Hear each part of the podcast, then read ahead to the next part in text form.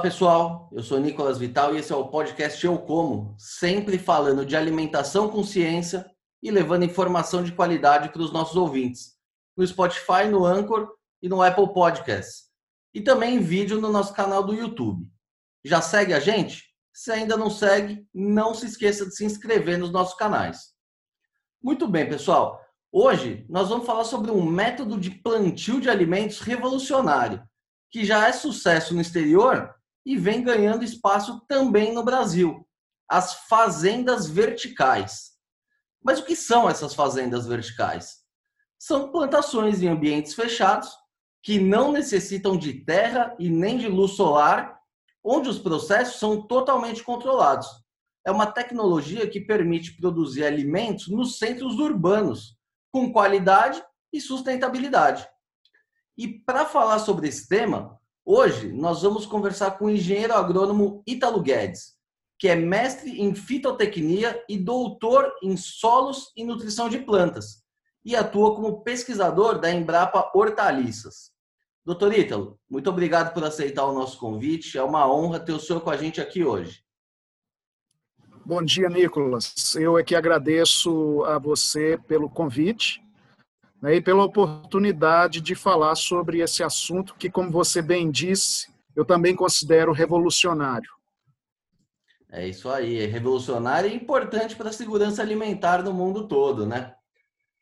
Doutor, para a gente começar essa história do começo aqui, o que, que são essas, uh, essas fazendas verticais e como que elas funcionam na prática? As fazendas verticais, elas são um tipo de agricultura em ambiente controlado. Esse é o termo mais geral.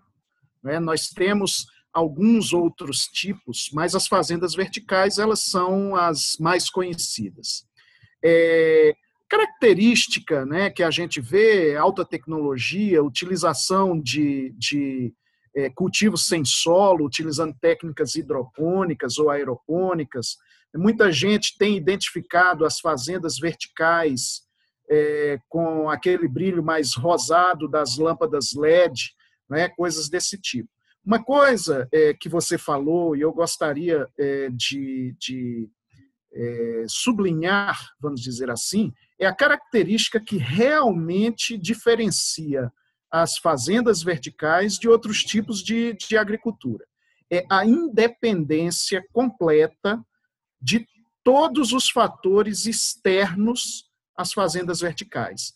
É realmente independência. É como se a gente declarasse a independência da agricultura, por exemplo, do clima. Tanto faz se lá fora está chovendo, está fazendo sol, se tem mudança climática, se está nevando, se tem enchente, se tem seca. A fazenda vertical, a agricultura em ambiente controlado, é, ela vem liberar a produção de alimentos dessas dependências. Então, dentro de uma fazenda vertical, nós controlamos todos, todos os fatores ambientais, todas as variáveis ambientais, que é como nós chamamos tecnicamente, que afetam a produção de alimentos. Então, nós controlamos temperatura, nós controlamos umidade relativa do ar, nós controlamos a composição da atmosfera interna, então a gente otimiza, por exemplo, a concentração de CO2, gás carbônico, que é um gás essencial que está presente na atmosfera e é essencial para que a planta produza alimento, para que ela faça fotossíntese. Nós controlamos a luminosidade, nós entramos, porque, por exemplo, já que eu falei daquela, né, daquele brilho meio rosado que geralmente tem as lâmpadas LED, aquela cor ali é porque a LED, as LED utilizadas na fazenda vertical, elas geralmente focam apenas, elas emitem apenas os espectros, as cores de luz que realmente importam para a planta fazer fotossíntese. Então, você não tem gasto é, desnecessário de energia com outras cores, com outros espectros que a planta não precisa. Então, na verdade, a gente usa LED não é para ficar com aquele visual futurístico, é, na verdade, para aumentar a eficiência da fotossíntese, da produção de alimentos pelas plantas. Então, nós controlamos é, é, é, a, a, nutrição das plantas, as plantas recebem nas quantidades adequadas e na época exata em que elas necessitam todos os nutrientes minerais essenciais para o crescimento da planta via solução nutritiva. Então, não tem solo, por exemplo. Né? Por não ter solo, a gente tem um controle muito mais rigoroso da eficiência de aquisição dos nutrientes pelas plantas. A gente utiliza muito menos água, é, a gente utiliza sempre técnicas hidropônicas ou aeropônicas. Hidroponia é aquela técnica em que você joga os nutrientes junto com a água para a planta sem a presença de solo. Então você tem economia de até 95% de água em relação ao mesmo plantio no campo aberto tradicional. A gente consegue ter é, uma economia de nutrientes de até 75%, economia em adubos, né, em até 75%, de novo, relativo ao mesmo plantio em campo aberto, em solo, né? E você tem a proteção física, você está num ambiente fechado, ou seja, os, os organismos que causam doença, né? os organismos, as pragas, né? os insetos, os artrópodes como ácaros, eles deixam de ter o acesso direto. Então, a gente não precisa, por exemplo, utilizar defensivos agrícolas né, nesse tipo de, de é, cultivo. Então, você vai ter ali uma hortaliça que você pode comer na hora que você vai é, é, colher, na hora que você colhe. Né? Então, é, é, é não é só vantagem, claro, né? mas tem uma série de vantagens interessantes, de aspectos nessa produção que realmente levam a uma produção de alimentos mais sustentável. E doutor, o senhor citou aí um monte de vantagem e um monte de independência, né? Mas de todas essas, acho que a que é, é mais pertinente nesse momento é a questão do solo, né? Porque a gente vê aí o momento em que a população mundial aumenta, a gente vai precisar de mais comida, só que a gente não tem mais terra disponível, né, em abundância para aumentar essa produtividade. Essas fazendas, elas podem ser instaladas em qualquer lugar, no meio das cidades, enfim, o que é a estrutura mínima necessária para se montar uma fazenda dessa? Olha, Nicolas, é, nós estamos com esse projeto, né, que foi recentemente aprovado, é, é uma parceria público-privada entre a Embrapa e uma empresa é, de São Paulo, da, do setor de varejo de HF, em que nós estamos estudando, entre outras coisas, essas necessidades mínimas. Claro, ah, o interessante, como eu já te disse, a gente utiliza muita tecnologia, tecnologia de ponta. Né? A gente precisa ter, por exemplo, energia elétrica confiável. Né?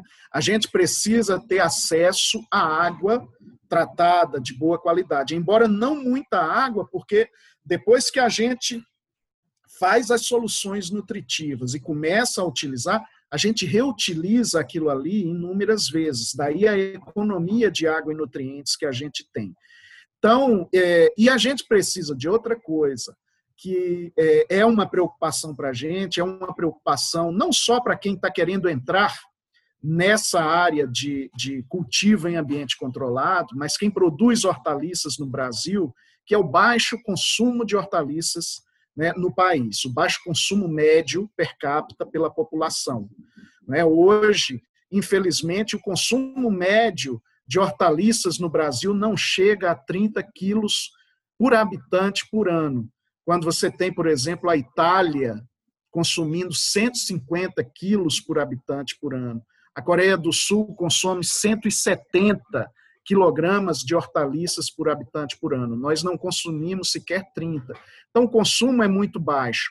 Então, tem que ter também um mercado consumidor que absorva aquela produção. Claro, a, a, a principal desvantagem nesse momento desse tipo de é, cultivo, de sistema produtivo, é o preço de instalação. Né? Não é um preço acessível ainda. O investimento inicial é, obrigatoriamente será, nesse momento, alto. Né? Então, deve-se ter certeza de que tem um mercado consumidor disposto a pagar, talvez pagar um pouco mais caro, né, por esse produto, que será, indubitavelmente, um produto de maior qualidade. Maior qualidade nutricional, maior qualidade sanitária, né, maior qualidade é, é, organoléptica, né, cheiro, sabor, visual. Né? Então, isso também é importante, Nicolas. E, doutor, é possível já Uh, a gente já vê que já existem vários, vários desses projetos em andamento no, no, exterior, né? produzindo, inclusive, em grandes quantidades. É possível produzir em grande escala? Assim, quando eu digo em grande escala, é para abastecer uma cidade como Campinas, só com, com, com fazendas. Claro que não é para amanhã, mas em 10 anos, assim, a, o potencial produtivo, a produtividade média não dá para medir em hectare, mas por metro quadrado, comparando, ela é, é, equivalente à agricultura normal? Como que se dá essa comparação em relação à produtividade? Nicolas, antes de responder diretamente essa questão sua, eu vou te é, fornecer um dado. Segundo o AVRDC, que é um, um, centro internacional de pesquisa em hortaliças especificamente, fica lá em Taiwan, não é? ah, pelo menos 50% da produtividade da maior parte cultivo, dos cultivos agrícolas ah, podia ser maior, podia ser 50% maior, se não fossem condições climáticas fora da faixa ideal. Ora, se eu tenho fazendas verticais, onde eu declaro, como eu falei, independência das condições climáticas, só isso aí já me garante pelo menos um aumento de 50% na produtividade. Recentemente foi lançado um artigo, não com hortaliças, mas com trigo. E por enquanto nós estamos falando só de hortaliças, fazendas verticais para produção de hortaliças e pequenas frutas, morango, por exemplo. Né? Mas foi lançado recentemente, coisa de um mês, dois meses, um artigo no PNAS, que é, depois da Nature e da Science, provavelmente o, o, o periódico científico de maior impacto hoje, foi lançada uma revisão sobre a produção de trigo em fazenda vertical. E eles chegaram a produtividades até 600 vezes maiores do que em campo aberto. 600 vezes. Ou seja, hoje a produtividade média de trigo, né, assim como outras gramíneas, deve estar em torno de 3, 4, talvez 5 toneladas por hectare. 600 vezes isso aí, quase 2 mil toneladas por hectare, quase 2 mil toneladas por hectare em ambiente vertical. O que nós temos observado para hortaliças são aumentos de pelo menos três vezes em relação ao, ao campo aberto, aumentos de produtividade, geralmente até maiores do que isso. Não é apenas um aumento, Nicolas, é, é espacial, vamos dizer, ou seja, eu produzo mais quilogramas por metro quadrado. Isso aí ocorre sim. Mas a gente tem que lembrar também uma outra coisa. Como as condições ali dentro é, das fazendas verticais, elas são otimizadas para a produção de alimentos, elas são otimizadas para fornecer para a planta o que há de mais próximo do ótimo climático, do ótimo nutricional, né, para elas, ah, o, o, o, o tempo gasto entre o plantio e a colheita ele é encurtado. Então, eu tenho uma maior precocidade de produção. E aí eu consigo ter um número maior de safras por ano. Então, essa produtividade aumenta ainda mais. E o terceiro aspecto é o seguinte: a gente deixa de cultivar apenas em uma camada. Esse é um aspecto chave das fazendas verticais. Por que, que chama vertical? Porque a gente passa a aproveitar o espaço vertical não é mais só uma camada de plantio, são várias camadas de plantio. Algumas fazendas verticais no mundo têm produzido até em 16 camadas, 16 andares de cultivo. Então, cada metro quadrado eu produzo, além de produzir muito mais nas camadas individualizadas, eu ainda tenho várias camadas, então eu aumento muito a produtividade. Ainda não temos como, como é, dizer com a tecnologia atual, Nicolas, se é possível abastecer uma cidade, não é, do tipo de Campinas apenas com a produção é, vertical. Até porque a proposta da fazenda vertical não é essa, não é substituir a agricultura. Né? Tem muita já, fazenda vertical é a agricultura do futuro. Na, fazenda, na verdade, as fazendas verticais serão uma das opções da agricultura do futuro. Acho que existe espaço para tudo. Não é? No entanto, a fazenda vertical entra no nicho e entra numa época muito específica. Hoje, a pandemia deixou claro para a gente o quão frágil é, não é, é a, a, a cadeia de abastecimento de alimentos para as cidades, principalmente para as grandes cidades. Todo mundo ficou com aquele receio de desabastecimento. Ora, a fazenda vertical, exatamente por estar localizada dentro do centro urbano, ela vem diminuir esse risco, o risco do desabastecimento.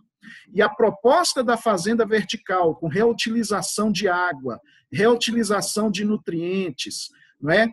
possivelmente a utilização de é, fontes alternativas de energia para gerar a energia elétrica necessária para uma fazenda vertical, ela se casa muito com esses novos tempos preocupados em sustentabilidade, em menor uso de, de, de é, é, é, de uma fonte de energia fóssil não renovável.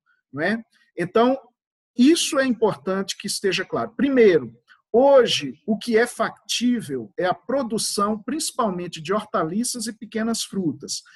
A gente ainda não tem como é, garantir o abastecimento, por exemplo, de arroz, de feijão, de trigo para uma grande cidade. Não é essa a proposta por enquanto. Por que hortaliças e não essas culturas? Exatamente pelo que eu falei.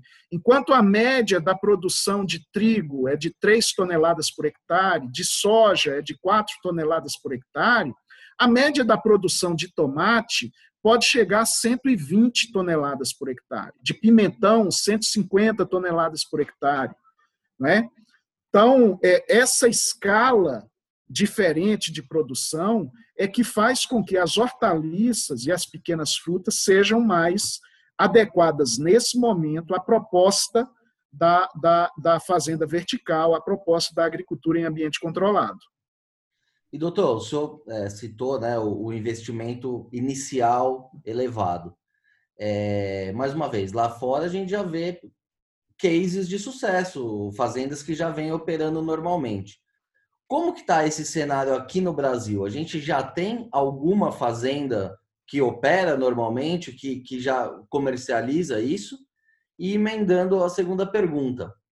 Hoje, a gente sabe que essa é uma tecnologia nova ainda, e ainda é um pouco mais custoso. É economicamente viável hoje ou ainda é aquela questão do, do da pessoa que está investindo numa tecnologia nova para experimentando, fazendo aperfeiçoamento para daqui a pouco expandir. Como que está isso? Já tem operação? E hoje é economicamente viável?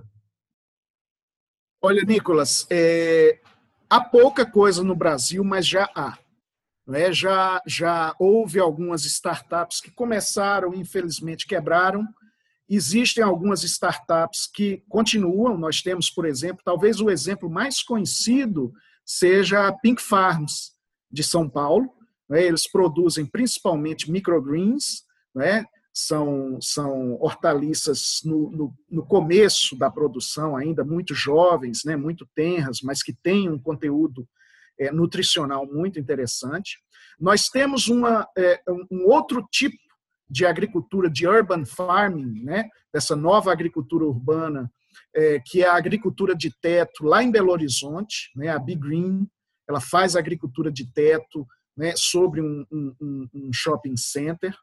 É, mas é, temos a 100% Livre, que é a nossa parceira nesse projeto, que deve, né, daqui para o ano que vem, abrir também a, a, a, Fazenda Vertical aí em São Paulo. Né? está começando. Tem alguns outros exemplos, é, é, é um, setor que muito ágil, muito rápido, é o setor onde existem startups. Então, assim, é difícil a gente até manter o, o, o rastreio disso aí. Mas uma coisa, antes de, de, eu, de eu te responder quanto à viabilidade econômica, eu queria chamar a atenção o seguinte: nós estamos no começo, na infância desse tipo de produção.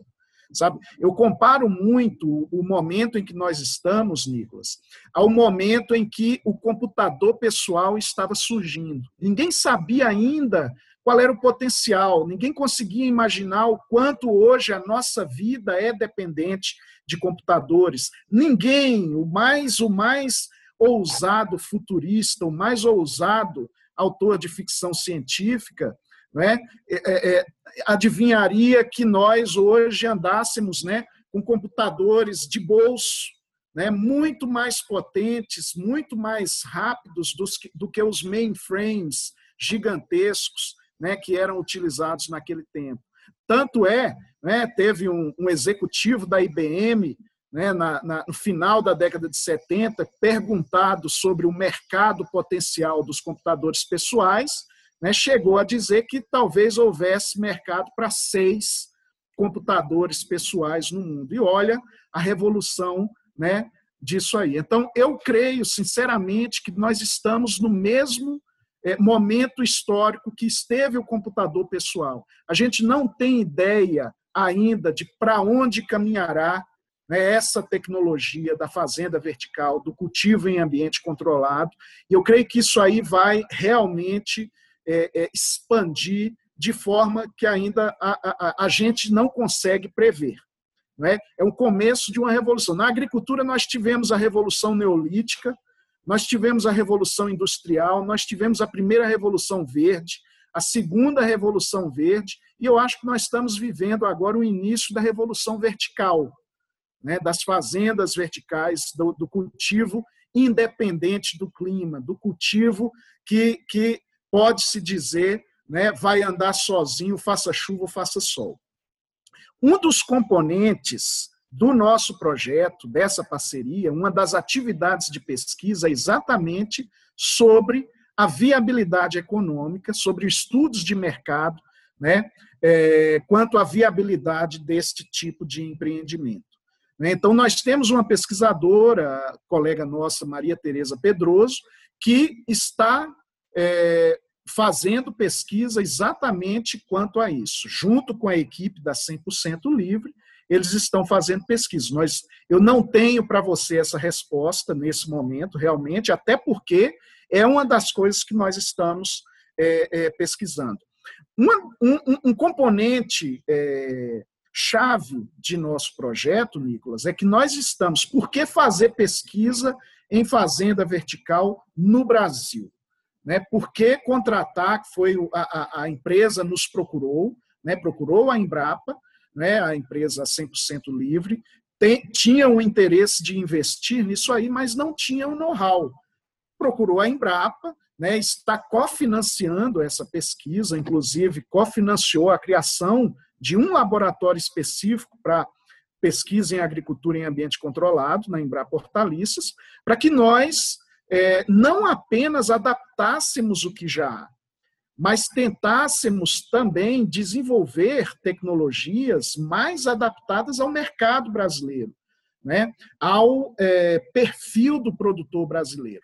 Então, nós estamos também na parte técnica, além desse, desse componente de estudos econômicos que tem o projeto, nós estamos na própria parte técnica tentando desenvolver soluções mais baratas, mais acessíveis, mais econômicas, pensando, né, já, nos, já antevendo a dificuldade, por exemplo, né, de, se, de, de se vender hortaliças mais caras, embora de maior qualidade, em um país que ainda consome muito pouca hortaliça.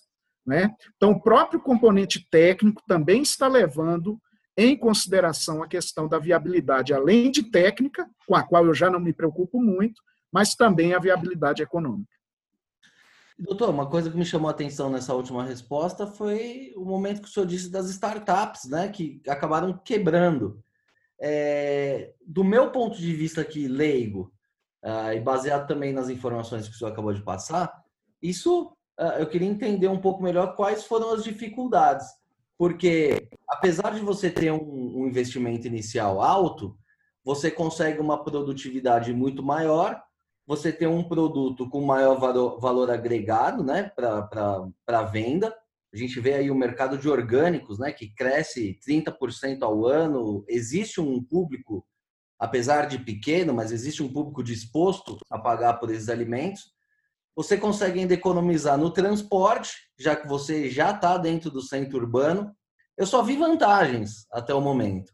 Eu queria entender qual foi o grande obstáculo dessa, dessas empresas? Onde, qual é o calcanhar de Aquiles aí do, do dessa da, da fazenda vertical? A resposta eu vou te dar direta, a parte técnica.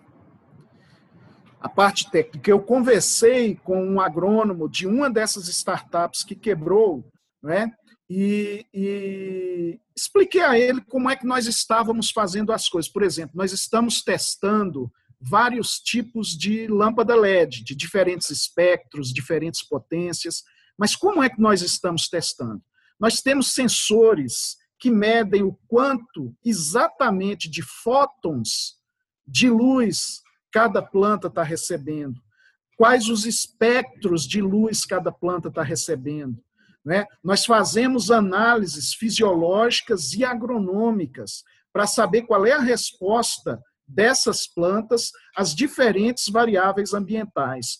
Eu expliquei isso a ele, né, porque eu estava com uma dúvida, queria saber que sensor eles tinham usado naquela, naquela startup para avaliar a qualidade de luz. E aí ele falou: nenhum. A gente fazia no erro e no acerto. Tentava, se dava certo, bem, se não dava. Então, eu creio que uh, uh, a chave de sucesso dessa parceria, desse projeto, é exatamente isso. Uma empresa que quer investir, mas sabe que não tem o know-how e sabe que não é factível hoje em dia tentar, sem conhecimento técnico, suportando, né, dando apoio às decisões. Então a empresa veio a nós, nós temos o know-how já, né, a Embrapa tem o know-how de mais de 45 anos de pesquisa em produção de alimentos. Né? Então, nós já tínhamos mexido com fazenda vertical? Não, nós não tínhamos trabalhado com fazenda vertical, mas nós tínhamos trabalhado com sistemas de produção, fisiologia da produção, ecofisiologia da produção, fisiologia vegetal como um todo, nutrição de plantas. Nós temos na Embrapa Hortaliças mais de 30 anos de pesquisa em ambiente protegido, horticultura em ambiente protegido, cultivo protegido. O que é isso? Cultivo em estufa. O cultivo em estufa é como se fosse o ancestral direto do cultivo em fazendas verticais. Então, eu, particularmente, trabalhava com manejo da nutrição de plantas em cultivos sem solo, em cultivo protegido, em estufas. Então, é muito mais natural a gente sair do cultivo protegido para o cultivo em ambiente controlado do que sair direto do campo aberto para o ambiente controlado.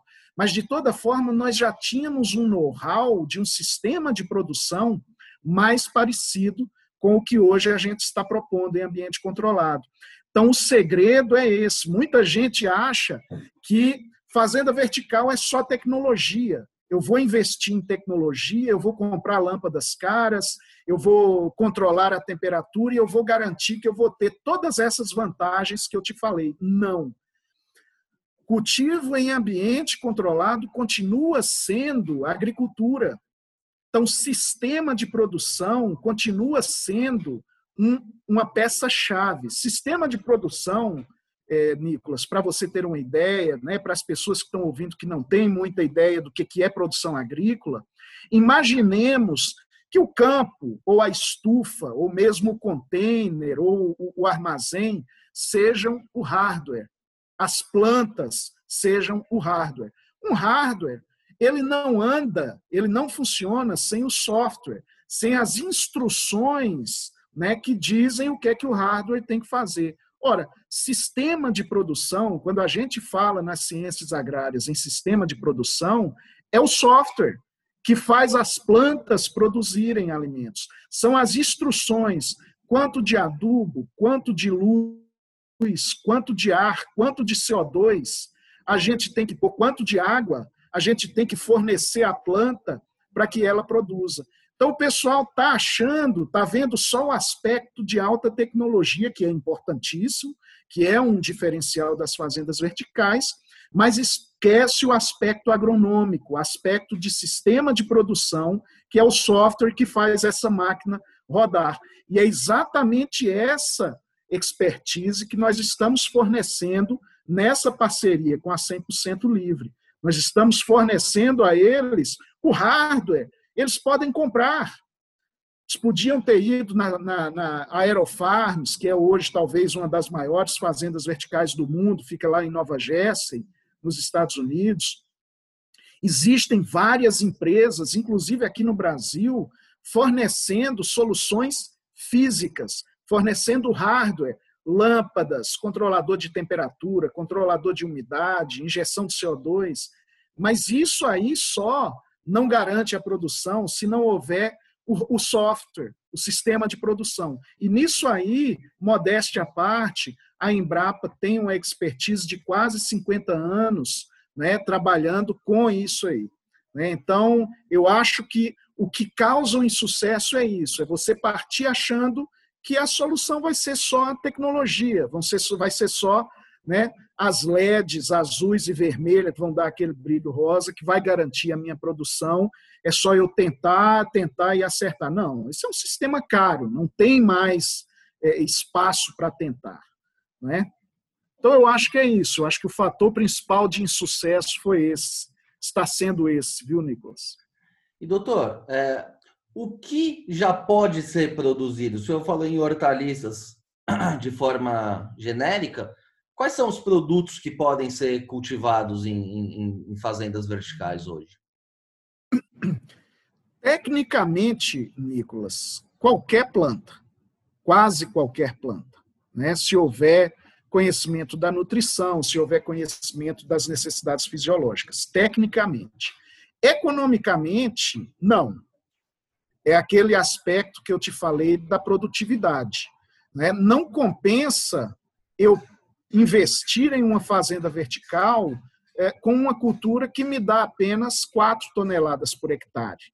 Né? Um hectare são 10 mil metros quadrados, é mais ou menos a área de um campo de futebol. Claro que nós não trabalhamos hoje em fazenda vertical com hectare, é só um valor de é, referência. Nós trabalhamos muito mais com metro quadrado. Né? Então, é, é, não adianta eu investir numa cultura que vai me dar 4 quilos por metro quadrado ou 400 gramas por metro quadrado, quando eu tenho uma que vai me dar 20 quilos de produto por metro quadrado. Então, o que é que hoje né, dá essas produtividades? Que tipo de culturas dão esse tipo de produtividades mais altas? Hortaliças. Né? As hortaliças, em geral, elas são cultivadas em áreas menores também pelo grau de, de, de consumo nosso, mas também porque as produtividades são muito mais altas. Né? Para você ter ideia, na Holanda, né, que é um país que tem investido fortemente em agricultura em ambiente controlado, já tem alguns anos, né, já tem algumas décadas talvez, na Holanda, é, consegue-se em algumas estufas produtividade de tomate de 500, equivalente a 500 toneladas por hectare. Para você ter ideia, a produtividade média do tomate hoje no Brasil, tomate para consumo in natura, né, que a gente chama de tomate mesa, deve girar em torno de 80 toneladas por hectare. A produtividade em estufas, né, eu, eu estimo que deva girar em torno de 120 toneladas por hectare hoje no Brasil. Então é diferente. Né? É, é, é, é, você tem muito mais massa biológica, né? muito mais biomassa, com hortaliças e algumas frutas. Né? O morango, por exemplo, em campo aberto hoje, produz 30 toneladas por hectare, mas tem o potencial de ir para mais, tem potencial até de 60. Né? Então, esse é o diferencial. É uma decisão muito mais econômica. Né? É, do que simplesmente de, não, eu vou produzir trigo. Né? Agora, mesmo com as grandes culturas, né, mesmo com as culturas de grãos, como eu te falei, o exemplo do trabalho que saiu mais ou menos há um mês. Né? Eles conseguiram, foi interessante, porque fica bem claro nesse trabalho que a equipe é, de pesquisa, na verdade, era cética quanto ao potencial das fazendas verticais. Então, eles já escolheram uma cultura, né, o trigo, que tem uma baixa produtividade natural, 3, 4 toneladas por hectare. No entanto, eles chegaram a valores 600 vezes maiores de produtividade. Então, a conclusão do trabalho é que realmente há um potencial muito grande né, para fazendas verticais no futuro, né, na produção de alimentos. Porque uma coisa é importante, é, é, é, Nicolas. Se eu tenho uma cultura que produz 3 toneladas por hectare em campo aberto, e eu consigo uma produtividade de 2 mil toneladas por hectare em fazenda vertical, não é só a produção física, é muita terra que pode deixar de ser usada com a agricultura em campo aberto e pode ser usada para outras coisas. Conservação de, de, de biomas, regeneração de biomas, né? É, é, enfim, outros usos né, que podem ser utilizados, principalmente em tempos de mudanças climáticas, né, e focar nessa alta produtividade. Essa é a maior vantagem, talvez, uma das maiores vantagens da agricultura em ambiente controlado. Né? É a possibilidade não apenas de aproximar a produção do consumo, né? mas a possibilidade também de deixar de utilizar terras. E hoje a gente sabe né, que a produção de hortaliças ela se concentra ao redor dos centros urbanos. E cada vez mais existe uma competição entre a expansão das cidades, a expansão imobiliária, né, e as terras agricultáveis. Aqui no Distrito Federal nós vivemos isso muito claro. Né? A área agricultada diminui cada vez mais pela expansão das cidades. Então, né, é, é, tem gente que chama, inclusive, o cultivo em ambiente controlado de Z-farming, agricultura Z. Z de quê? Z de zero área, né, zero hectare, né, porque você utiliza áreas muito pequenas para ter produtividades enormes. E doutor, uh, existe a possibilidade também da produção de, de proteína animal nessas, nessas fazendas verticais? Olha, Nicolas, é, em teoria existe. Inclusive, no, no livro né, seminal sobre as fazendas verticais, né, The Vertical Farm, é, é um livro de autoria de um pesquisador americano, chama Dixon Depomier, né, ele fala, inclusive, nisso, na possibilidade de se produzir também né, proteína animal, talvez com melhoramento genético, com animais de menor porte, não é? é? coisas desse tipo. Mas, de novo, aquilo que eu te falei, as possibilidades nós não conseguimos ainda nem vislumbrar. Né? Eu creio que sim, eu creio que expandirá para isso. Hoje existe um movimento muito grande, por exemplo, do cultivo de artrópodes, do cultivo de insetos para gerar proteína animal. Na verdade, já está, se está fazendo isso é, para a produção de algumas rações animais, por exemplo, utilizando proteína de insetos. Né? Então, são pequenos animais com uma, uma densidade proteica interessante, né, que poderiam ser criadas né, aí em, em, em, em fazendas verticais. Não sei se você assistiu né, a sequência do filme Blade Runner, né, o Blade Runner 2049, e que tem uma, uma, uma, uma das cenas iniciais, tem exatamente um campo de cultivo protegido né, de larvas de insetos para proteína animal. Eu creio que isso é possível e a gente vai ter que repensar muito a agricultura do futuro, não apenas em termos de fazenda vertical, mas mesmo a agricultura em campo, ela terá que ser repensada, a eficiência terá que ser aumentada, é? existe muito espaço para o crescimento de agricultura de precisão, de mais eficiência no uso de insumos, enfim, fontes proteicas alternativas.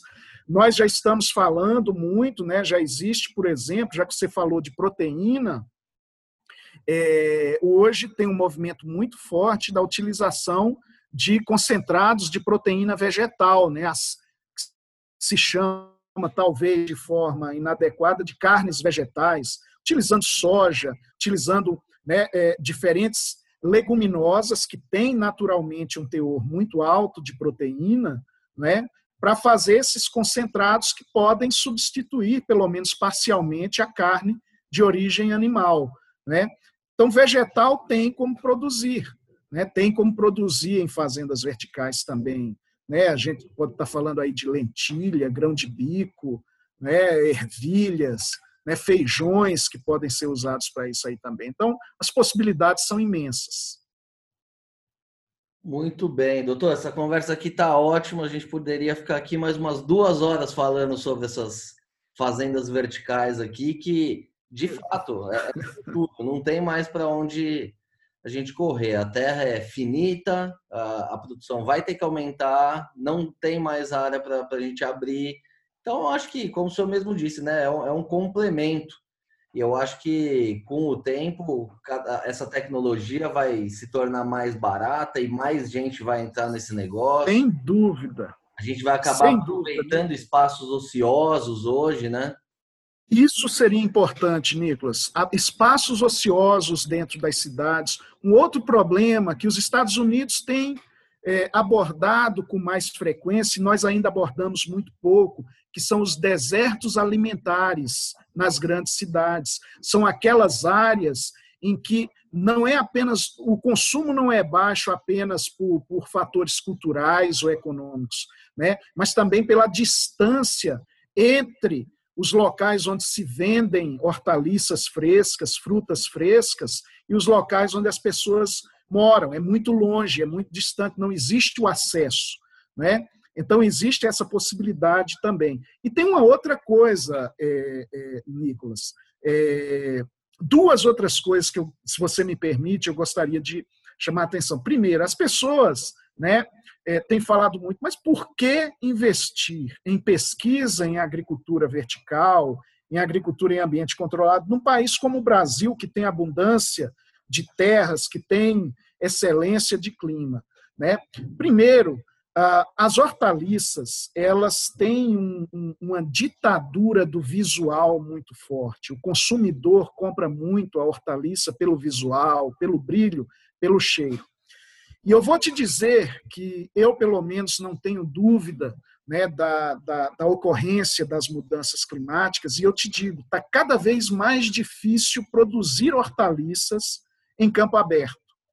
O aumento de frequência, por exemplo, de fenômenos climáticos extremos, secas muito prolongadas, ondas de calor intenso, é, é, é, chuvas torrenciais, isso dificulta muito a produção de hortaliças em campo, viu, Nicolas? O aumento de um grau na temperatura média já é capaz de mudar todo o perfil de produção de uma área. Então, eu acho que mesmo no Brasil, faz todo o sentido é, pesquisar, sim, é, é, agricultura em ambiente controlado, para que no futuro nós não tenhamos que comprar, que importar uma tecnologia, porque não fizemos a pesquisa, não desenvolvemos a nossa própria tecnologia no tempo certo. A outra coisa é a questão de achar que a agricultura em ambiente controlado é apenas para locais de mais alta renda. Não. Você sabe onde é que eu acho que existe um potencial muito grande para a agricultura em ambiente controlado, Nicolas? No semiárido nordestino.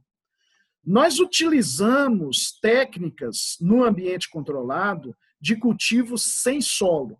Isso é um aspecto chave. O que é cultivo sem solo? Cultivo que não usa solo. Então, usa o quê? usa soluções nutritivas. É hidroponia, é a aeroponia, né? é o cultivo em substratos inertes.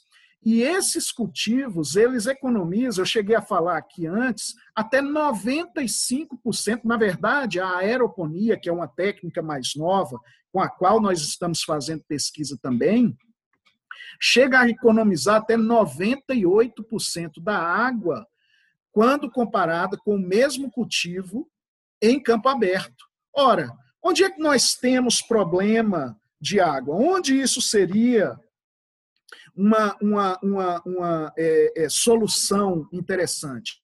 Nas áreas áridas e semiáridas do mundo, né? na África, no semiárido nordestino, né? seria nesses locais. Infelizmente, a gente continua insistindo, ah, não, o, o, o, o, o produtor nordestino, o sertanejo, ele tem que usar técnicas tradicionais quase neolíticas. Né? Por quê? Israel consegue produzir, que é um país árido, consegue produzir utilizando mais tecnologia, não é menos.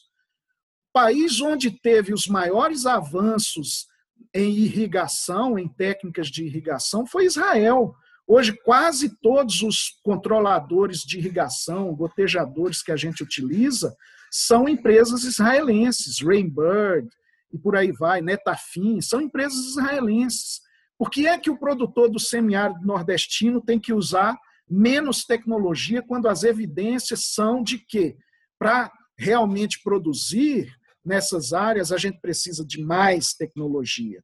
Né? A gente tem que deixar essa coisa de achar que a tecnologia é ruim, né?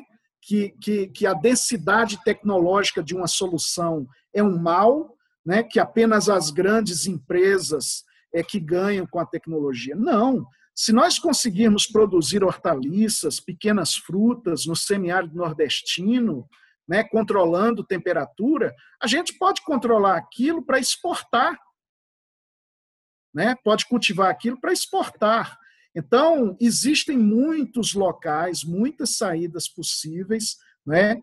para muitas é, utilizações possíveis para esse tipo de tecnologia que a gente não está levando em consideração, a gente está com a visão né, muito, muito estreita ainda. Não, é? não, não tem viabilidade econômica, não tem agora, você mesmo falou, as tecnologias estão barateando, a própria o, o, o que era mais caro eram as lâmpadas LED. Hoje a gente tem muitos tipos de LED, né, diferentes preços, diferentes potências, diferentes espectros, diferentes temperaturas, e isso está barateando muito. Né? Nós temos o colega lá da Embrapa Hortaliças, o Carlos Pacheco, que está trabalhando com monitoramento de reuso de água para que a gente não precise né, utilizar água de forma é, é, é de luxo, né? com, com consumo de luxo. Não, vamos utilizar a água como que ela é, um recurso né? que, pelo menos, a água de qualidade é cada vez um recurso mais escasso. Né? Estamos começando, querendo começar, procurando parceiros para trabalhar também com é, fontes alternativas de energia, né? coisas desse tipo. Então, existe espaço para crescer ainda, Nicolas. Futuro promete, hein, doutor? É isso aí. Muito bem, doutor. Então, muito obrigado mais uma vez pela entrevista. Foi uma verdadeira aula aqui para mim e certamente também para os nossos ouvintes. Obrigado mesmo, doutor. Muito obrigado a você pela oportunidade, Nicolas. Conte conosco. Isso aí. Também estamos à disposição aqui sempre que vocês precisarem. Muito bem, pessoal. Essa edição do podcast Show Como vai ficando por aqui. Se gostou da entrevista, não se esqueça de seguir os nossos canais no YouTube, no Spotify ou na sua plataforma de streaming favorita. Aproveite e siga também no Facebook e no Instagram. Lembrando que esse podcast tem o patrocínio da Crop Life Brasil e volta com a sua programação normal na próxima sexta-feira. Por hoje é isso e até a próxima.